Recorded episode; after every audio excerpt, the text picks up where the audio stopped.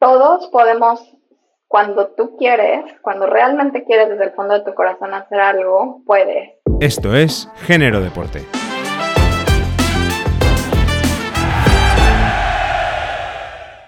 Bienvenidos.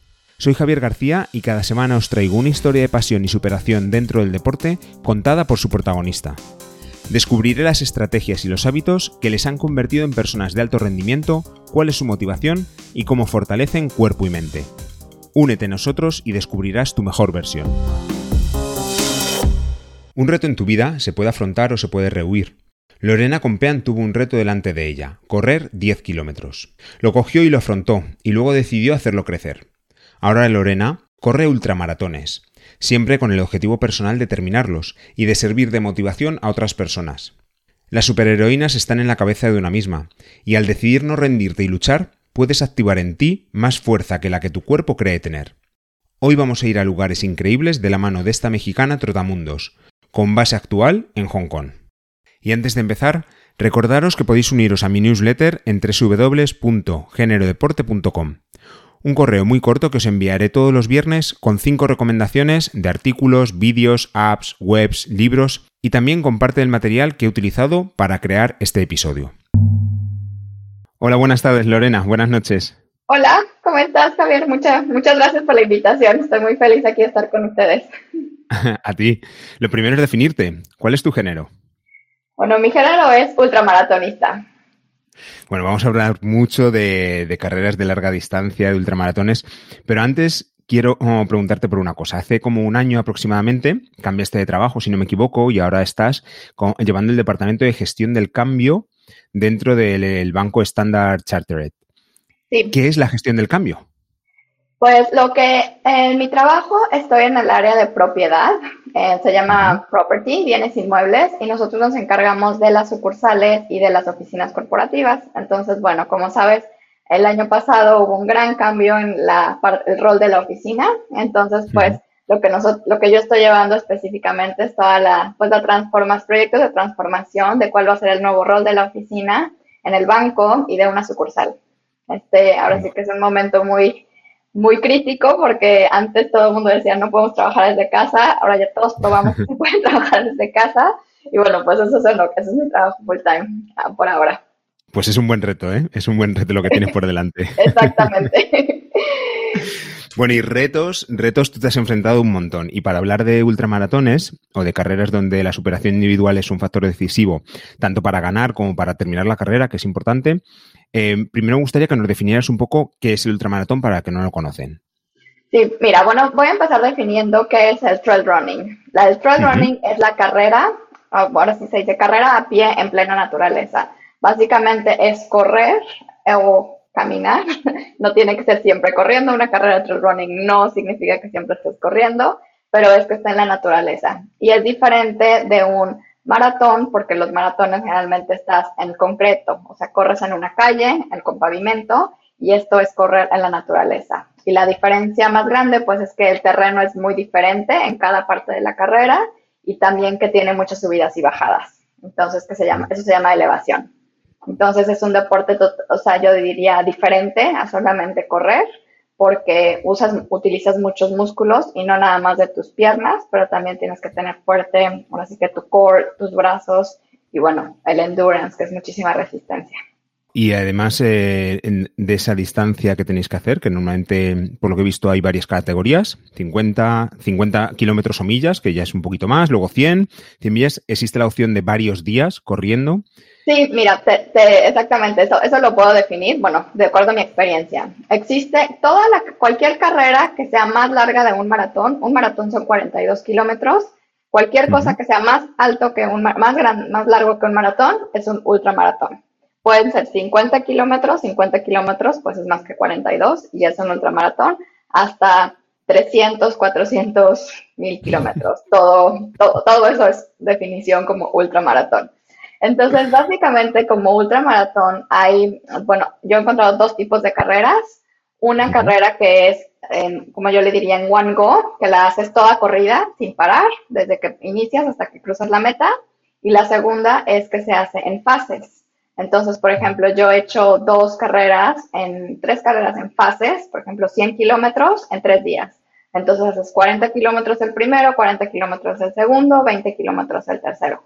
Entonces acumulados son 100, pero son en, en, etapas.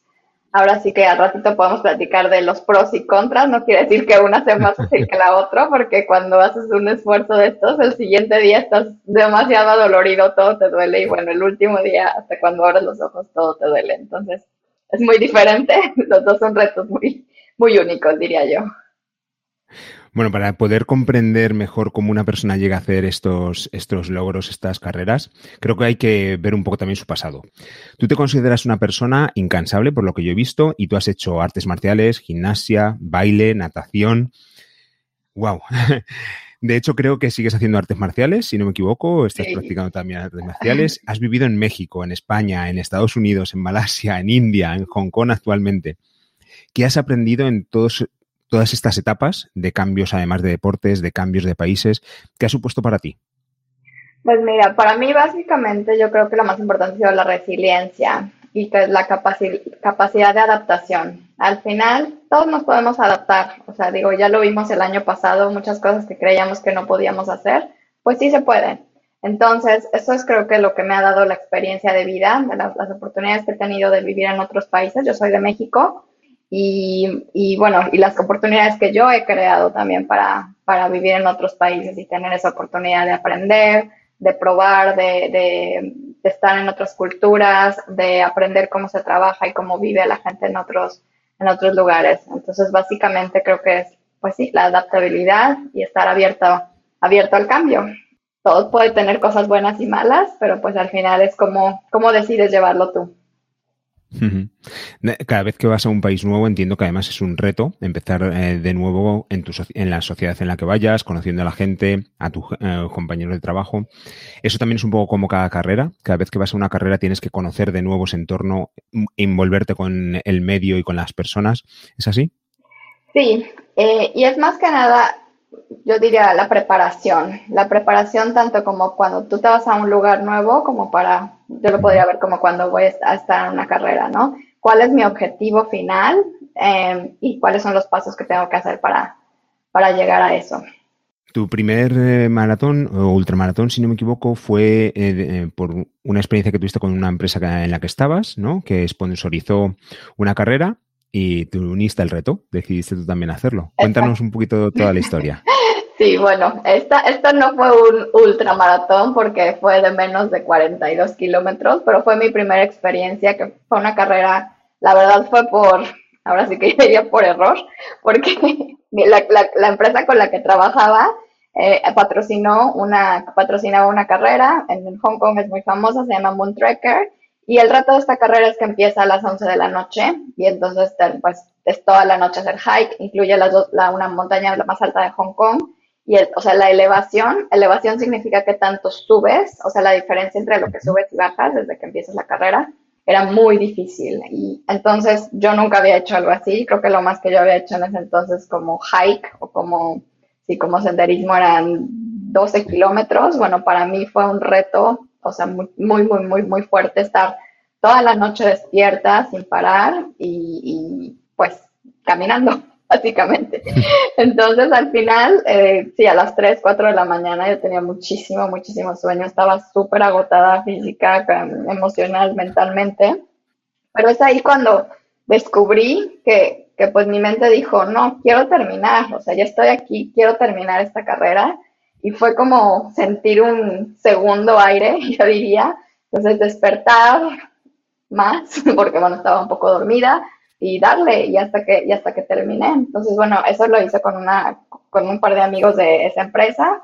Al final, bueno, pues, pues acabamos, no estábamos preparados para nada para esa carrera, acabamos con muchísimas ampollas, con dolores en, extremos en todos lados. Pero bueno, para mí el sentimiento de haber sabido que pude hacer eso, que yo creía que era imposible hacer, fue lo que me, me llamó, me encantó, me encantó eso. Y bueno, después es justamente es que decidí, dije, bueno, ya que, ya que vi que puedo hacer algo que yo creía que era imposible, ahora voy a hacer, voy a, pues voy a hacer algo que creo que es súper imposible y, y, me inscribí a una carrera de 100 kilómetros en Nepal, en los Himalayas. Fue mi primera carrera de, de 100 y yo creo que es de las más difíciles que he hecho. Ahorita que lo pienso, la verdad, fue la primera y la más difícil. Además, me lastimé unos días antes de la carrera, este, 10 días antes, y bueno, al final fue, fue, justo después del terremoto que hubo en Kathmandú, entonces mucha gente no quiso ir, al final éramos solamente seis mujeres haciendo los 100 kilómetros y bueno, pues yo fui la última, pero fui la, el sexto lugar, lo cual estuvo muy bien, así que solamente terminar para mí fue la alegría máxima de haber, de haber hecho esa, esa carrera.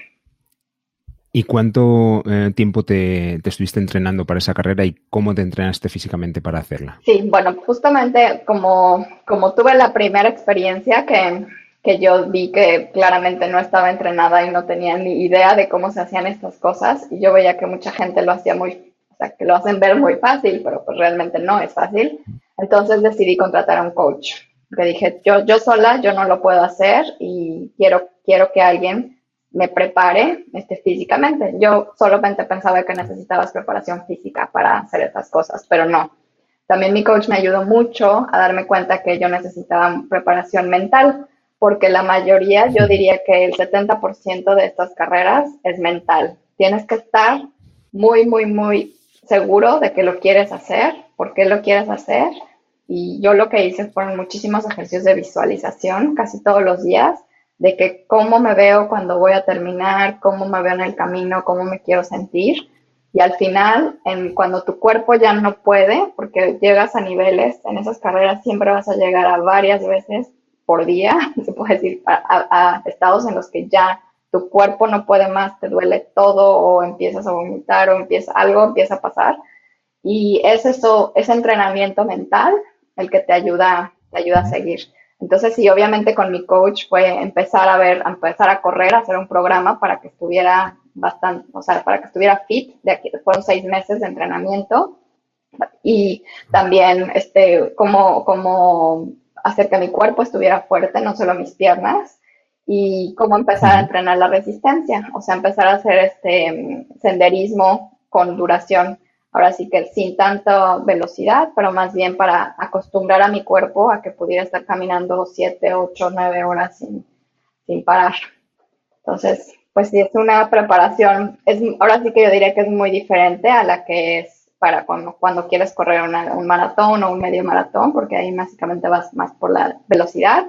La gente se prepara para correr rápido, Aquí sí, obviamente te puedes preparar para correr rápido y si quieres ganar es lo que tienes que hacer, pero en mi caso mi prioridad era terminar la carrera, entonces es, es, cómo hacerle para que termine la carrera y, este, y no, ahora sí que no me lastime.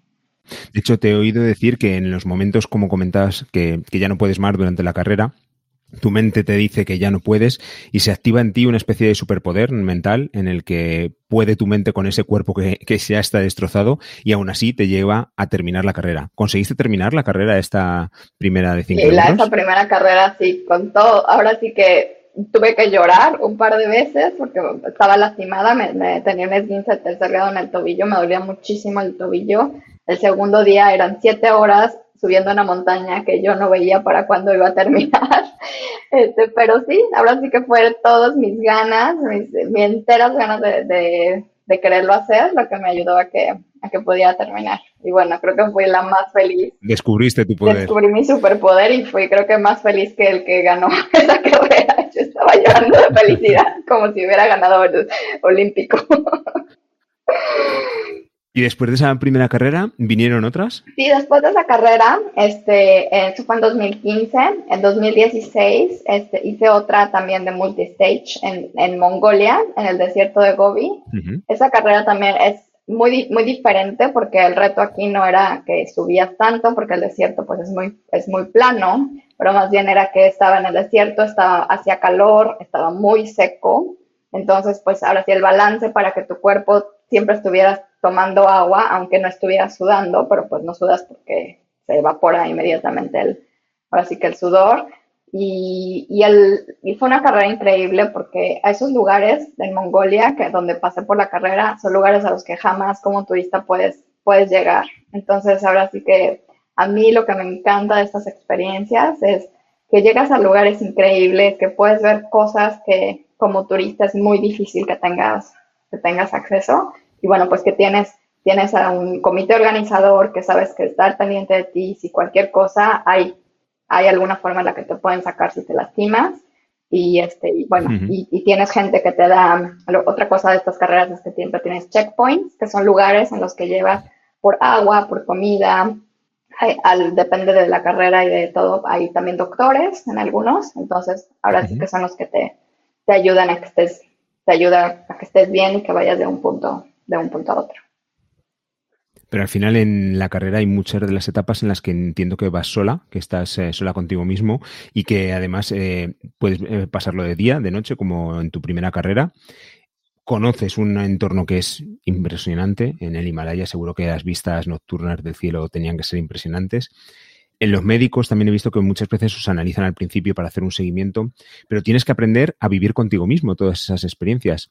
¿Utilizas algún tipo de técnica o algo para sentirte mejor y tú misma darte ánimos y poder continuar? Pues sí, mucho, mucho es la visualización, lo que yo hago. Siempre que voy a hacer una carrera de 100 kilómetros, siempre visualizo cuando, en cuanto empieza mi entrenamiento físico, empieza mi entrenamiento mental, meditaciones, este, visualización y, casi como un mantra de que está bien, tú puedes, como que frasecitas que yo tengo para que yo me eche porras a mí misma, porque pues si estás contigo mismo, ¿no? Y, si estás solo y te cansas, pues nadie, nadie va a estar contigo. Y más bien es, es hacer esos entrenamientos para que cuando llegues a esos niveles en los entrenamientos, sepas que te funciona. Cada persona es diferente. Algunas personas lloran, algunas personas gritan, algunas personas brincan, o no sé no, o te tienes que sentar, o sea, no, no, hay, no hay nada que sea una regla, es simplemente tú tienes que conocer tu cuerpo, tienes que conocer tu mente, tu capacidad y, y entrenarte, y entrenarte para, para hacerlo. ¿Cuál, es tu forma de desahogarte? ¿Tú eres de las que pues gritan, de, las que saltan? Llorar, casi siempre lloro, o le pego, o ya, ya no, pero antes le pegaba un árbol. Esa fue la primera vez que empecé a golpear un árbol. Dije, no puede ser.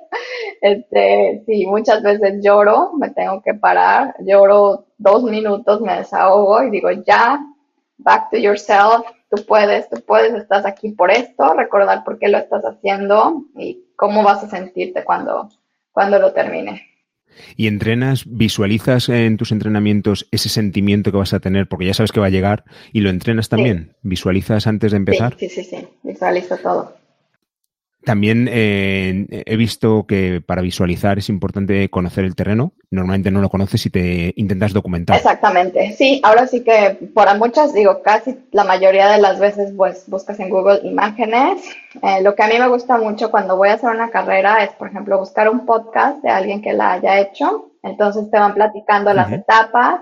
Puedes este, ver, obviamente, las páginas de las carreras, ves cómo es, ves las secciones, cómo es cada sección y te vas imaginando. Entonces yo ahora sí que más que nada voy visualizando eso, como el terreno, como si es subida, pues aquí por ejemplo cuando entreno tengo una montaña cerca, mi subida, y me voy imaginando, ay, cuando vaya subiendo en esta carrera va a ser así, y el terreno, y si hay muchas piedritas, si es este, si hay escalones, si es nada más una subida o digo bajada igual. ¿Qué podcast? Eh, ¿Hay alguno que sigas, alguno de los podcasts que sigas habitualmente? Pues sí, hay muchos, uh, ahora sí que hay muchos. A mí me gustan uno que se llama uh, Coopcast de Jason Coop y hay otro que se llama M-Runs, que también, o sea, ahora sí que todos hablan de diferentes carreras, pero lo, sí, lo que yo que recomendaría es que cuando alguien vaya a hacer una carrera, busque algún podcast de alguien que la haya hecho. Y eso, eso a mí me ha servido mucho. Sí, compartir la experiencia, la verdad es que siempre ayuda. ¿Cómo empieza un día tuyo cuando vas a una carrera? Mira, cuando ya sabes que ese día, ¿cómo lo haces? ¿Cómo empieza tu pues, sí, te puedo contar la experiencia. La última que corrí fue en febrero del año pasado, de 2020, justo antes de que empezara eh, todas las restricciones en el mundo. Fui a Nueva Zelanda a correr una carrera que se llama Taragüera, con 102 kilómetros. Entonces, mi día, bueno, cuando vas a la carrera, generalmente empiezan en las mañanas bueno, hay, algunas que empiezan tarde noche, pero generalmente empiezan en las mañanas, pues, pues sí, levantarte mucho. Ahora sí que para eso es importante entrenar, para que tú sepas qué, qué desayuno te funciona bien en tu estómago y no vas a sentirte pesado, no te vas a sentir que te vas a enfermar. La recomendación ahora sí, el día de la carrera no pruebes nada nuevo que nunca hayas probado. Todo tiene que ser con lo que siempre entrenas, ¿no? Entonces, bueno, yo, por ejemplo, siempre hago pan tostado con peanut butter, mantequilla de maní o mermelada, este café y vámonos, y un plátano. Casi siempre es lo que yo, lo que yo hago pero pues depende de dónde sea la carrera, cómo vas a llegar a esa carrera y todo, pues te despiertas de acuerdo para que tengas tiempo para prepararte y para que puedas comer. Ahora sí que despierta, comer y ya te preparas para, para ir. ¿Te vas unos días antes a esos sí, países? por ejemplo, Nueva Zelanda sí me fui tres días antes, este, las dos veces que he hecho esa carrera sí, pero por ejemplo cuando son aquí en Hong Kong, no, digo, es aquí, nada más es sí en la mañana preparar bien, dejar todo listo, que el taxi, que el transporte, porque lo peor es tener todas esas cosas de último minuto que, luego se te olvida y preparar todas tus cosas antes, sobre todo para un ultramaratón. Muy importante eh, cuando si tienes opción de dejar cosas a la mitad o que alguien te lleve una bolsita o, o, depende de la logística de las carreras. Por ejemplo, unas que en Hong Kong que se llama el Oxfam Trail Walker, Aquí puedes, te pueden dejar ropa o te pueden llevar bolsas. Entonces, ¿cómo preparar tus bolsas de soporte? ¿Qué, comida le vas a poner? Si necesitas un cambio de ropa, unos calcetines, ah, cosas médicas, algo, lo que sea que te haga feliz. Bien. Es muy importante la, sí, a la mitad. Por ejemplo, si un chocolate que te gusta mucho, entonces ponlo, porque ya sabes que mentalmente sabes que llegas ahí tienes tu chocolate. A mí, por ejemplo, me gusta mucho comer papitas. Entonces, sabe, ya llegar y sé que tengo mis papitas, aunque sea la medianoche, pero o sea, lo que te guste comer, mis amigas, a veces una coca, un, lo que sea, agua de coco, a mí también me gusta mucho. ¿Hay alguna regla que no te permitan poner o llevar algo en estas carreras? ¿Son muy estrictos a la hora del reglamentario? Mm, la, generalmente el reglamento es de qué tienes que cargar contigo y básicamente es por seguridad. O sea, depende de la carrera, de donde sea. Generalmente te piden que cargues un kit médico, este, cierta cantidad de agua para que te ayude, o sea, para que no te vayas a deshidratar de una estación a la otra. Y, por ejemplo, en Nueva Zelanda, un año que bajó un poco la temperatura, nos pidieron mandatorio que lleváramos un gorrito, unos guantes y una, uh, una playera de manga larga. Entonces, y eso lo van checando. Entonces, si, si checan, te checan en un punto que tú no traes, no estás cargando eso, te descalifican. Entonces, que es básicamente por seguridad. También obviamente una lámpara, porque cuando corres en la noche necesitas lámpara, este, con batería extra, porque bueno, siempre puede pasar que se acabe la batería. Entonces, bueno, son las cosas que, que planeas. Ahora sí que hay que leer muy bien las reglas de las carreras para tener todo eso. O sea, sí es muy importante y sí te pueden descalificar si no, si no lo tienes.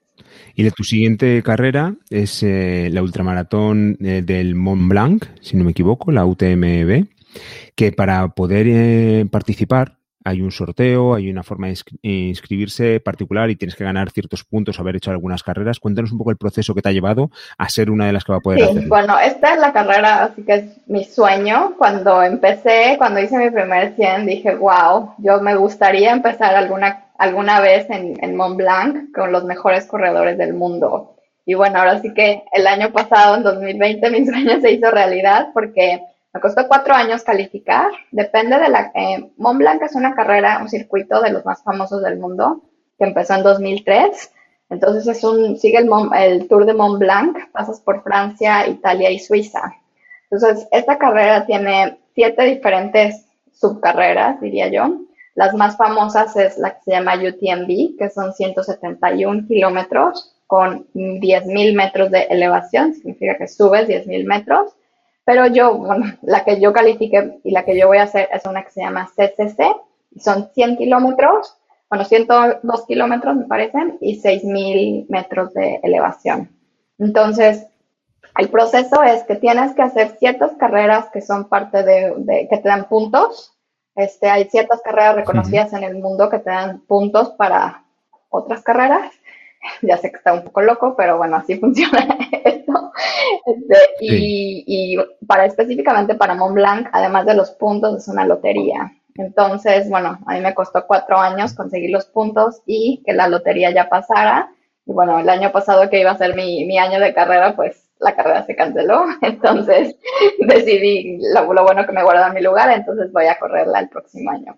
Digo, yo soy mexicana y en esta, el, el año, o sea, cuando quedé, aplicamos 152 mexicanos, pero solamente 41 quedamos para todas las carreras de, de, Mont Blanc. Entonces, para la mía específicamente vamos 15 mexicanos nada más. En total son como 2.000 personas los que corren. Además, o sea, además de todo, seleccionan si es un proceso de lotería, pero también yo creo que contribuye un poco la nacionalidad y, y bueno, otros, otros factores. Bueno, tú cuando yo te pregunté si querías participar en podcast me decías que no eras profesional. Todo lo que nos cuentas no es de una persona amateur que está en su casa y decide ponerse a correr un día. Esto ya es eh, un poco un nivel superior. Eh, ¿No te consideras una persona que ya lleva el deporte a un rango superior a lo que era aficionado? Pues es que ahora sí que mi, todo es relativo, yo diría sí, comparado si nunca, si nunca has corrido, pero comparado, por ejemplo, en Hong Kong hay mucha gente que corre ultramaratones de 100 kilómetros cada dos semanas. Ahora sí que aquí hay, hay de todo y todo es relativo. Cuando me comparo con ellos, bueno, yo no puedo, o sea, para mí eso es dos veces al año si hago carrera, es muchísimo ya, normalmente una, pero, pero bueno, aquí hay gente de, de todo. A mí se me hace un deporte muy, en sí la comunidad es muy buena, toda la gente te ayuda muchísimo, toda la gente comparte, es la cosa que, a mí me encanta de, la comunidad y generalmente cuando vas en carreras siempre conoces, o sea, a mí, a mí es algo que me impresiona, siempre conoces gente, siempre haces amigos en las carreras porque estás en, un, en, un, estás en una situación muy, muy vulnerable junto con alguien más que está en la misma situación muy vulnerable que tú y se hacen como bondings súper, súper buenos. Entonces, en todas mis carreras, en todos lados, he conocido gente que ahorita todavía considero muy amigos y, porque compartes esas experiencias, ahora sí que de ultra humanos que, que te hacen, que te, que te hacen muy, pues, unos lazos de amistad muy fuertes. Entonces, el deporte de ultramaratón a ti te ha enseñado la resiliencia, el seguir adelante, el tener una red de personas. ¿Hay algún otro valor que destacarías eh, de, de este deporte? Sí, a mí, bueno, más que nada es la, como la realización del de los superpoderes que todos tenemos. Yo creo que todos podemos, cuando tú quieres, cuando realmente quieres desde el fondo de tu corazón hacer algo, puedes. Mucha gente no, o sea, dice no, pero, pero nunca lo ha intentado. Entonces, así era yo. o sea, yo no, no, correr, a mí ni me gustaba correr, ¿no? Pero, pero pues una vez que lo intenté, dije, ay, sí pude. Y si entreno, pues sí puedo. Y cuando, cuando llegas a eso, digo, hay mucha gente que también corre maratones, o sea, aunque son periodos más cortos, periodos más cortos de horas de duración, pero tú sabes, cuando llega tu cuerpo que ya no puede y tu mente dice, sí, vamos, y es, y es como demostrar tus superpoderes y que todos tenemos, y, y, pero ponerlos en práctica. Y para mí, pues, es más que nada eso, o sea, el poder de la mente y luego que pone todo lo demás de tu vida en perspectiva. Yo diría que después de que hice mi primer ultramaratón, cuando tenía una situación en mi trabajo que decía, ay, qué difícil, y yo me imaginaba, no, o sea, difícil es hacer toda la noche caminar y que te duele todo y que no sabes ni dónde estás y que no sabes si te va a salir un, un chango. Este, esto, esto a mí me parece más difícil. Esto sí lo puedo solucionar. Entonces, como que básicamente es poner en perspectiva todo, toda tu vida y sabes que cuando hay momentos muy difíciles, pues al final va, a pasar y al final va a haber algo bueno. Y al final todo lo que sube, ahora sí como en el trail running, todo lo que sube tiene que bajar. Entonces, a mí me sirvió mucho como para poner en perspectiva muchas cosas de, la vida y, y, pues verlas de otra, de otra forma.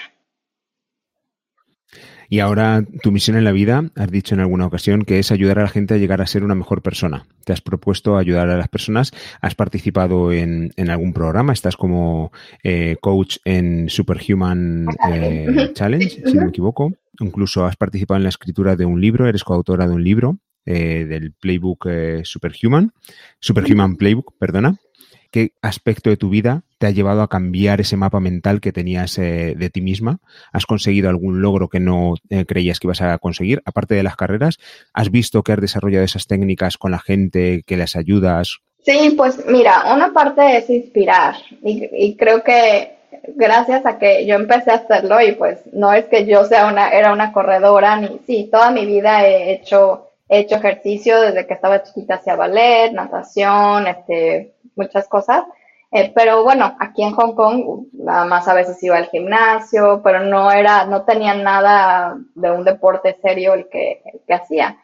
Y como que la gente, mis amigos cercanos al menos que vieron como una transformación, no transformación en que, ya parezco, o sea, de cuerpo, no, porque la verdad es que mi cuerpo no ha cambiado tanto este, externamente, pero es como la transformación de, perdón, de que, de que, de no correr a hacer 100 kilómetros, básicamente. Y, y lo que me ha gustado mucho es que he podido también como inspirar a algunos amigos a que lo prueben. Y ya, bueno, varios de mis amigos ya me super superaron, que me da muchísimo gusto. ya son muchísimo más rápidos que yo. O sea, de que hay gente que hicimos una carrera juntos y ya ahorita digo, no, ya no puedo contigo porque ya demasiado rápido. Pero, pero ver cómo esto es algo, o sea, al final es algo positivo, es algo que puede a que, que, a todo mundo que lo ha, o sea, no puedo decir que a todo mundo le ha gustado, porque si hay gente que dice, no, a mí yo no lo quiero volver a hacer, perfecto, pero cuando ya descubres que puedes hacerlo, es como, es, algo muy positivo, ahora sí que en la vida de, la, de las personas, yo podría decirlo. Entonces, lo que yo estoy muy, muy feliz es que yo sé que sí he inspirado a algunas, algunos amigos cercanos a que lo prueben, a que lo, lo hagan y a que lo logren. Yo he visto un capítulo de una serie que hay en Netflix en la que un, corredor, creo que era ultramaratón, pero no recuerdo, era en el desierto del Sáhara, se pierde y está varios días perdidos. Después de una experiencia muy mala, de casi llegar a la muerte, él mismo dice que al año siguiente lo tuvo que volver a intentar. Y el siguiente, y el siguiente. O sea, se convierte casi como en una droga. Esta experiencia de superarte a ti mismo, en verte en el límite y ver que puedes seguir un poquito más y un poquito más cada año. ¿Qué reto te has puesto alguna vez a ti misma que creíste que no podías hacer y que al final lo conseguiste? Pues yo creo que cuando me vine a Hong Kong, uh, me vine a estudiar una maestría. Les digo, esto fue antes de que yo empezara a hacer este, este ultra running, pero, pero eh, o fue eso, como yo no tenía el dinero para pagar la maestría, no me habían admitido a la maestría, eh, tenía que estudiar para pasar el GMAT, que era el examen de admisión, y bueno, cómo conseguir que me admitieran y cómo financiar mi maestría del otro lado del mundo, en un lugar que no había vivido. Había venido una vez de vacaciones tres días y ya. Entonces ahora sí que eso fue, fue una de las cosas que dije, o sea, como que me determiné muchísimo un año antes, dije, esto es lo que quiero hacer y voy a hacer todo lo humana e inhumanamente posible que esté para que pase. Y pasó. Entonces sí, este, ahora sí que decidí o sea, buscando, buscando, todo se puede. Nada más que tú lo tienes que decidir desde el fondo de tu corazón que es algo que quieres hacer y, las cosas pasan. Cuando necesitas un momento de recarga, de pararte y pensar, sé que te gusta meditar. ¿Tienes alguna técnica que te guste más? ¿Lo sueles hacer con visualizaciones, con mantras? ¿Cuál es tu forma de meditar? Pues no, generalmente hago mindfulness con unas meditaciones guiadas, depende de lo que esté, depende de cómo, cómo me sienta. Y sí, meditar a mí se me hace muy, muy importante para mi salud mental, eh, para, para ahora sí que ver las cosas, ahora sí que lo, que lo que pasa no lo puedes cambiar, pero lo que tú puedes cambiar es cómo reaccionas lo que pasa. Entonces, meditar me ha ayudado muchísimo, muchísimo a eso. No es nada más meditaciones, este, mindfulness, meditaciones guiadas. Tengo una meditación en la, mañana que me gusta mucho de, de Juan Lucas Martín, que es un psicólogo que está en México, que se llama Elijo mi día. Entonces, todos los días casi siempre hago esta meditación y donde das gracias y ves un poco qué cómo va a estar tu día y, cómo quieres terminar tu día. Son cuatro minutos. Sí, o sea, tampoco es como que me haga y me siento, o sea, ni siquiera me puedo sentar bien cruzando los las piernas porque, bueno, todos los que corren saben que no es los hips y todo eso no, no es como que puedas hacer yoga tan, tanto, pero pero no es nada más sentarte, pensar y a veces estás parada y lo haces, pues está bien. Simplemente es pausar, pausar y pensar en ti. Si no me equivoco, has estudiado también técnicas de respiración que luego aplicas y te benefician cuando corres ultramaratones. ¿En qué consisten las técnicas de respiración? Sí, por ejemplo, em, tengo una amiga aquí que empezó con un negocio de coaching de respiración. Entonces ella, ella me explicó también, es corredora, y me explicó su experiencia, que cuando cuando estás corriendo, si haces como una secuencia, y solo te concentras en eso, entonces es más fácil que uno, que si conscientemente estás oxigenándote, no es más, es más fácil que, tu performance sea mejor porque siempre vas a estar seguro que tu cuerpo está, está oxigenándose correctamente. Y dos, te ayuda pues a estar concentrado y a dejar de distraerte en, en cosas que te duelen, sobre todo cuando, cuando vas corriendo. Entonces era, por ejemplo, el que ella me enseñó es nada más uno, dos, tres, cuatro respiraciones y una profunda. Y ya, y seguirle así todo el tiempo. Y la verdad, esa fue la, la apliqué en mi última carrera y me sirvió muchísimo, me fue súper, súper bien. Y bueno, conscientemente. Para mí, una carrera, un ultramaratón es una meditación, porque es algo en lo que tienes que estar enfocados 100%, tienes que ver dónde pisas cada vez que, que corres, porque bueno, si no, pues te caes. Y es donde pones todo tu, todo tu focus. Entonces, para mí, ahora sí que mis ultramaratones son como mis ultrameditaciones también. Y por eso creo que me gusta, me gusta tanto hacerlo. Además, el tema de la respiración, eh, también estar certificada para poder hacer Reiki. Para la gente que no conozca, cuéntanos un poquito en qué consiste el Reiki, la energía, los pues chakras. sí, el Reiki es una práctica en la que básicamente usas la energía que conectas con, con, un ser, con lo superior, pero esa energía que tú mismo tienes y como un Reiki practitioner eres como un, como un canal de energía. Yo básicamente lo, lo hice y lo estudié para mí, porque para cuando tenía lecciones, este, para tratar de, que se me, para, para ayudarme. Y la verdad es que sí me, ha, sí me ha ayudado cuando lo aplico básicamente en mí, no lo he aplicado mucho en otras personas, pero es como, es, es manejo de energía. Entonces es para más como conocer tu cuerpo y, ayudarte a, a, sanar. Digo, y también al final, pues es mucho visualización de cómo quieres estar, si quieres estar listo, cómo, cómo puedes estar listo para, para una carrera. Yo he hecho eh, Reiki, tengo un compañero que es eh, maestro de Reiki en el trabajo y que además nos enseña a meditar, nos ha puesto siempre ejercicios y es verdad que no todo el mundo cree o no cree en la energía de, del Reiki, pero sí lo que te eh, hace el Reiki es centrarte. Durante un tiempo estás concentrado, estás parado y a lo mejor tú crees que no te está haciendo nada lo que es el Reiki, pero tu mente está parada y está haciendo lo que te están diciendo, estás dejándote guiar. A mí me parece muy interesante y creo que todo el mundo debería probar, al menos probar eh, si le beneficia o no le beneficia. Mal no te va a hacer, con lo cual beneficiarte siempre puede ser. Una pregunta. No, no, no, perdón, y es sí, una experiencia, dime, dime. o sea, sentir la energía es algo que yo nunca había sentido, sentir la energía entre tus manos es, es algo muy padre, o sea, a mí, a mí me gusta y, y yo también lo, lo, recomiendo. No toda la gente cree y totalmente se respeta, pero en mí, en mi experiencia, sí me ha servido y me gusta mucho. ¿Para ti qué tiene que suceder para que tú sientas el triunfo? Es que para mí lo primero es definir qué es el triunfo. Para mí, por ejemplo, cuando voy a hacer una carrera, el triunfo para mí es terminar. Es terminar y porque uh -huh. cada que, eh, o sea, cuando me inscribo es como, este es un reto, le voy a poner todo lo que pueda, todo mi, mi tiempo, esfuerzo, dinero, obviamente si es, es, en otro lado, para que pase. y, mi, y ahora sí que mi reto es terminar, ¿no? Por ejemplo, la última, la última carrera que hice era la segunda vez que la hacía, porque hice esa carrera en 2018, pero esa carrera en 2018 en Nueva Zelanda llovió, mi, yo duré eh, 20, la hice en 23 horas 53 minutos, porque acababa en 24 horas, entonces si no, si no llegaba, es que estuve a punto de que me descalificaran, fue la última, pero llovió durante 15 o 17 horas de esa carrera. Entonces, toda la carrera era un lodazal, o sea, yo nunca había visto tanto lodo en mi vida. O sea, caminabas y, y, al final cada rato tus zapatos se volvían unas botas de lodo, tenías que meterte al río, enjuagarte.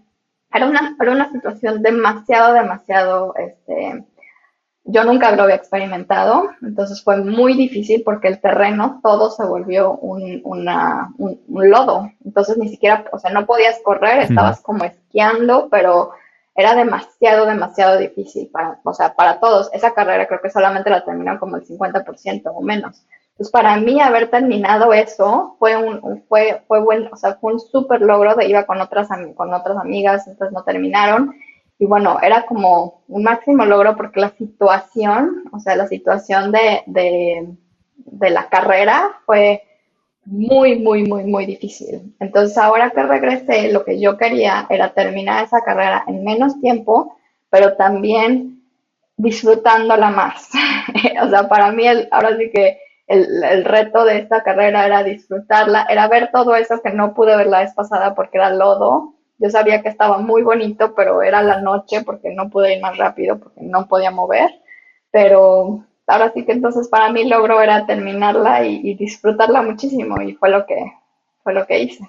Entonces, sí, o sea, yo, yo nunca he ganado ni creo que esté en mis planes ganar, porque para ganar tienes que tener un, régimen de entrenamiento totalmente diferente a lo que yo tengo. Pero para mí, para mi propio ganar para mí es terminarla, y terminarla, disfrutarla y ser muy feliz en el camino. Para los que no estamos metidos en el mundo del ultramaratón, tu objetivo está muy lejos de lo que nosotros podemos esperar, o sea que es un, objetivo muy, muy, muy alto. Para mí es importante la tecnología y quería saber si tú utilizas en los ultramaratones algún tipo de equipo tecnológico, alguna app, algún dispositivo de seguimiento, si hay algo de, pues sí, mira, el ultra, ahora sí que este deporte se me hace muy bueno porque en general, o sea, necesitas unos tenis, ¿no? Y bueno, una botella de agua en general. Sí, este, le puedes meter obviamente a los zapatos, depende de lo que se llama el grip, para un zapato que te acomode, que no te hagan pollas, que te ayude a que no te caigas. Y la siguiente pieza es la tecnología del reloj. Entonces, como tecnología, yo sí uso un reloj para que me diga nada más cuántos kilómetros llevo. Sí, puedes meterle mapas de las carreras, pero el mío lo tiene, ni siquiera lo sé usar este, esa función, puedes meter los mapas de las carreras para que te diga si vas por el camino correcto, ¿no? Pero bueno, a mí me gusta, yo la verdad es que soy una persona, o sea, me cuesta mucho trabajo ubicarme, entonces a mí me encantan las carreras porque solamente vas siguiendo listoncitos. Entonces ya, si de repente no ves un listoncito, pues sabes que te tienes que regresar porque ya te metiste por un lugar que no era, ¿no?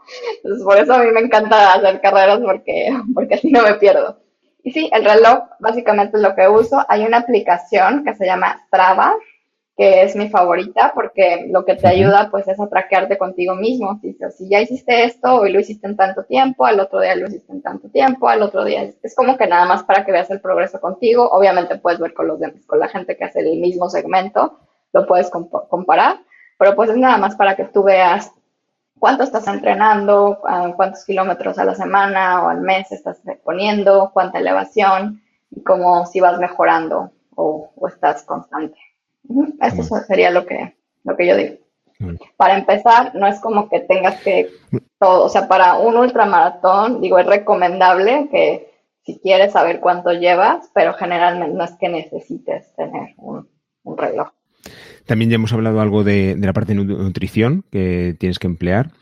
Tú, desde el punto de vista nutritivo, eh, ¿cómo te preparas para los cambios de temperatura, de altitud, de no desfallecer? ¿Hay algún tipo de régimen que te pones a ti misma los días pues previos? Pues es que mira, el ultramaratón también yo le digo que es un ultramaratón de comida y bebida, porque cuánto puedes, cuánto es lo más que puedes comer, retener en tu estómago sin vomitar.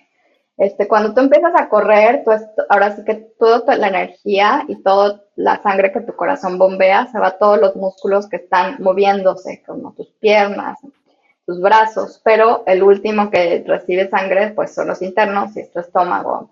Entonces, en un ultramaratón, a lo que a mí, o sea, como yo estoy entrenada y como yo conozco a mi cuerpo, si dejo más de 15 minutos sin nada, sin una gotita, sin un trago de agua o sin un, algo de comida, mi estómago se como que se apaga porque tu cuerpo se pone en modo de supervivencia. Y entonces, si dejas, por ejemplo, una hora sin comer, después de ciertas horas, es muy probable que cuando intentes comer tu cuerpo va a vomitar, porque entonces ya tu estómago no necesita tiempo para que vuelva a tener sangre y, ya está bombeando. Entonces, a mí es súper importante que no, o sea, como que estar muy consciente que tengo que estar, aunque sea un traguito de agua, pero estar comiendo todo el tiempo, o sea, poquito, poquito, poquito, y ya cuando llegue un checkpoint, planear sí, cuáles van a ser mis dos o tres comidas grandes, le puedo decir, de, de en, la carrera, tener este, malteadas, malteadas me gusta mucho porque, bueno, es más, es más fácil meterle líquidos a tu estómago y si tienen toda la nutrición.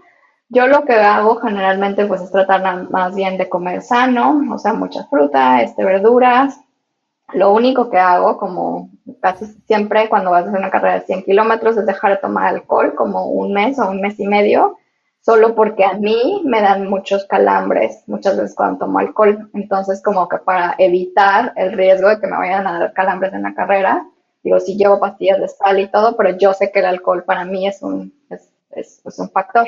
Entonces, cada quien es diferente, pero bueno, pues ahora descubrí la cerveza sin alcohol, entonces pues sin problema me tomo una cerveza sin alcohol y ya, también digo, obviamente te recomiendan que comas carbohidratos, digo, tampoco es como que te tengas que comer 10 pastas, o sea, no, pero ahora sí que es lo que te caiga bien a tu cuerpo, con lo que hayas entrenado, como te sientas bien. Y cuando terminas y ya estás en tu vida normal, ¿cuál es tu plato favorito? ¿Qué te gusta comer? Ay, la pasta. Bueno, la verdad me gusta, me gusta todo. Después de un ultramaratón casi siempre se me antoja algo como gordo, como una hamburguesa o como algo así como no tan sano, pero digo como de, como de premio, pero no, me encanta, me encanta toda la comida. La verdad es que, bueno, vivo en Hong Kong, aquí hay comida, toda la comida asiática, me encanta la comida mexicana, obviamente me encanta. Entonces, sí, un poco de todo. ¿Qué plato nos destacarías de la comida mexicana, por ejemplo? Les destacaría de la comida mexicana, bueno, supongo que todos conocen los tacos, pero uno de mis platillos favoritos es el mole que es como, bueno, si, si, los que no conocen es como un curry, como una mezcla de especias. Generalmente los moles están hechos como de 50 tipos variedades de chiles, este, hasta tiene, puede tener almendra, puede tener chocolate, y lo pones con pollo. Entonces, bueno, esos son mis platos favoritos mexicanos. Muy bueno, muy bueno. Oye, ¿quién te inspira a ti? ¿Quién es para ti una persona que te haya inspirado a la que tú sigas?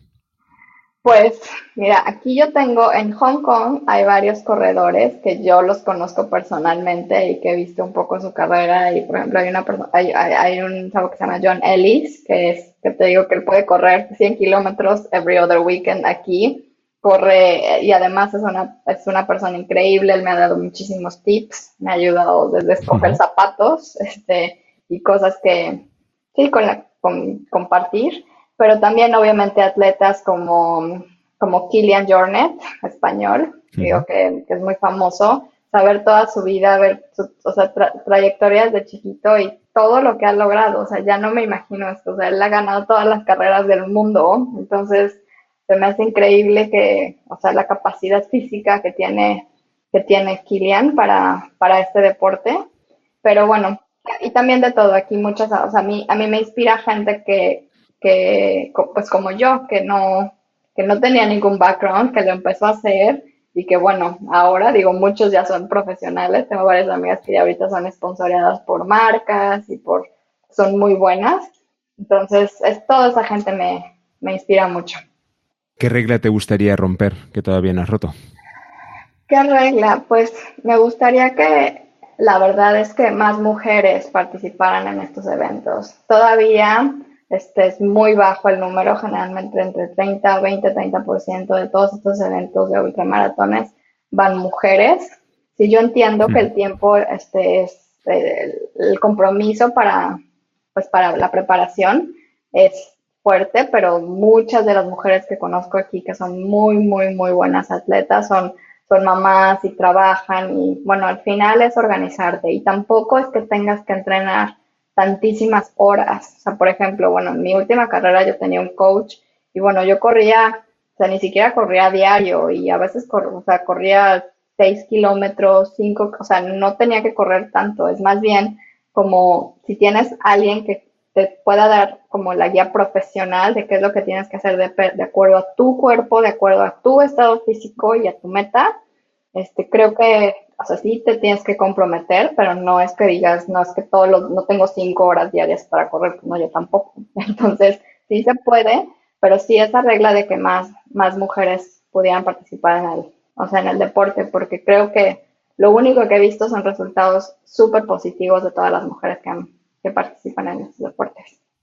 Y cuando estás en una carrera, ¿te pones algo de música? ¿Vas escuchando algo o simplemente estás contigo mismo? No, a mí la verdad no me gusta escuchar música. Este, mucho también como por seguridad, yo creo. Para mí, y me encanta escuchar la naturaleza. Así que los sonidos de la naturaleza son cosas que solamente, son, son sonidos que solamente los tienes ahí. Entonces a mí me encanta.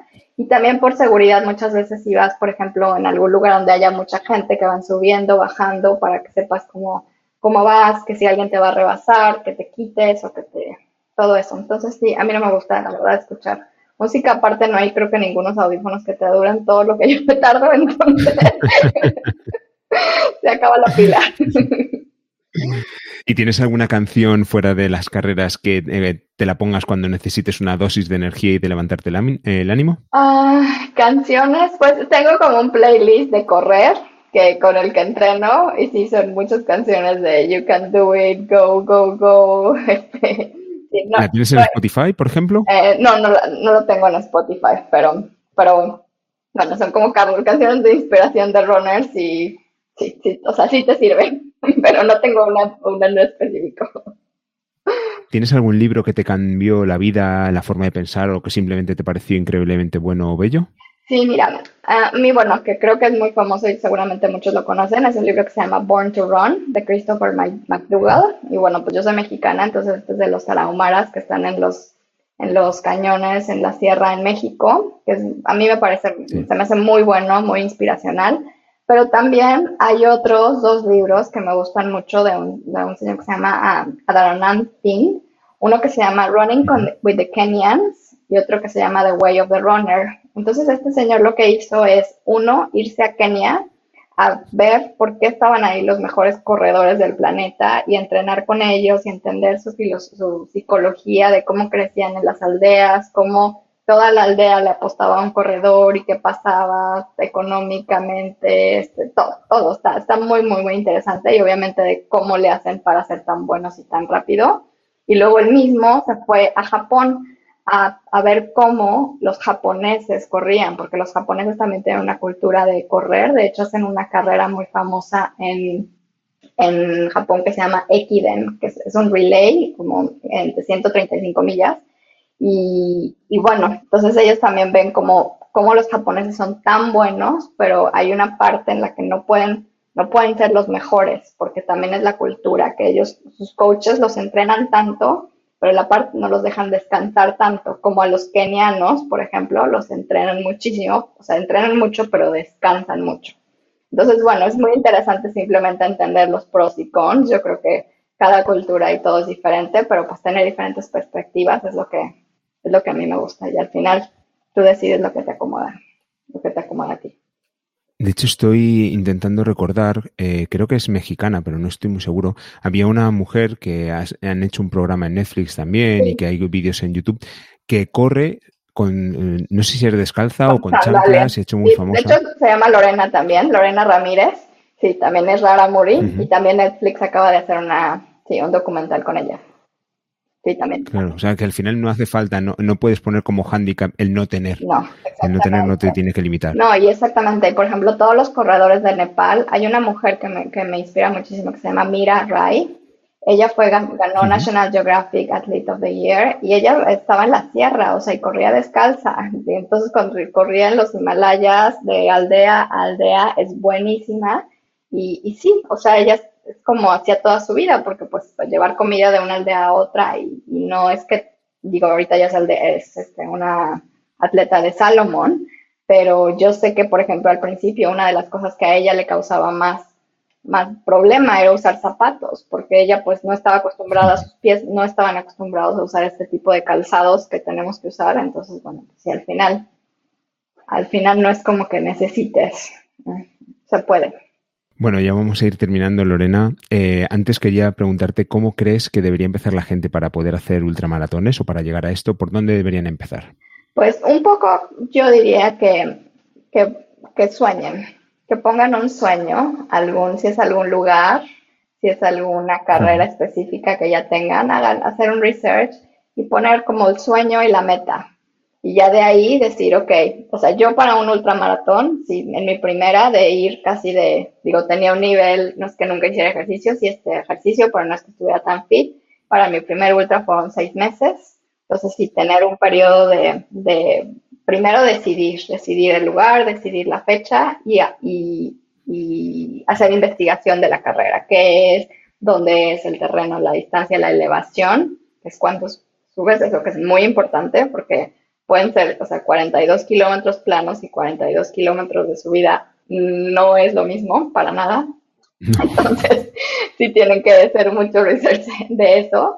Y este, y sí, soñar, ponerse la meta y, ahora sí que si es la primera vez que lo van a hacer, si se, si pueden contratar a un, a un alguien que sepa, o sea, contratarlo o, hablar con alguien que, que, sepa, tener un programa y, pues ahora sí que, que empezar.